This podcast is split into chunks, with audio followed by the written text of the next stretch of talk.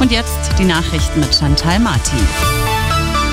Arabella München um halb sechs. Immer gut informiert und jetzt das Update.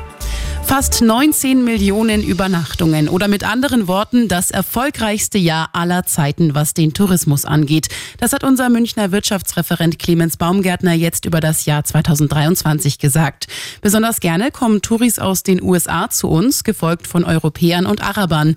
Die geben mit 900 Euro pro Tag und Kopf gut dreimal so viel aus wie andere Gäste.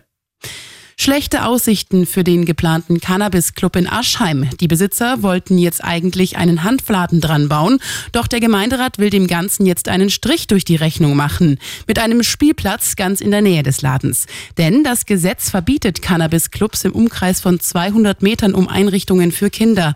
Der Bau ist schon für Mitte März geplant. Der Ladenbesitzer will jetzt Einspruch einlegen.